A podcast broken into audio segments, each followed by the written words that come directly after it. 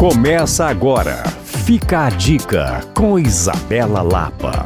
Os Belo Horizontinos vão encerrar o ano com uma notícia especial. A Casa da Fazendinha, localizada na barragem Santa Lúcia, está aberta ao público após um processo de três anos de restauração. A abertura marca a comemoração dos 125 anos da cidade, já que o imóvel foi um dos primeiros casarões de BH construído no início do século XX na antiga colônia agrícola Afonso Pena. Para marcar a inauguração, está aberta ao público a exposição de Fazenda a Casarão Trajetórias de Preservação. A visita pode acontecer até hoje, dia 20 de dezembro. Depois, a casa ficará fechada e retornará às atividades na primeira quinzena de janeiro. Aproveite! As visitações vão até às 18 horas e o endereço é Avenida Arthur Bernardes, 3120, Barragem Santa Lúcia. Como é bom ver a nossa cidade resgatando e valorizando a história. Para rever essa e outras dicas, basta acessar alvoradafm.com.br podcasts ou me procurar no Instagram Coisas de Mineiro. Eu sou Isabela Lapa para Alvorada